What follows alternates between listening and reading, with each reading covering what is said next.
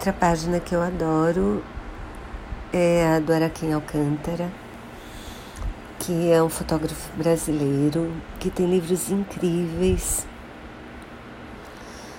e, e publica fotos lindas no Instagram, assim.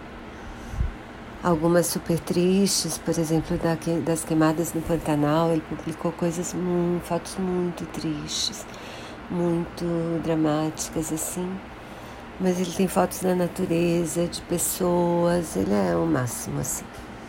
Tem um livro dele chamado Terra Brasil, que não só eu comprei, como dei de presente para meus sobrinhos, dei para amigos fora do Brasil.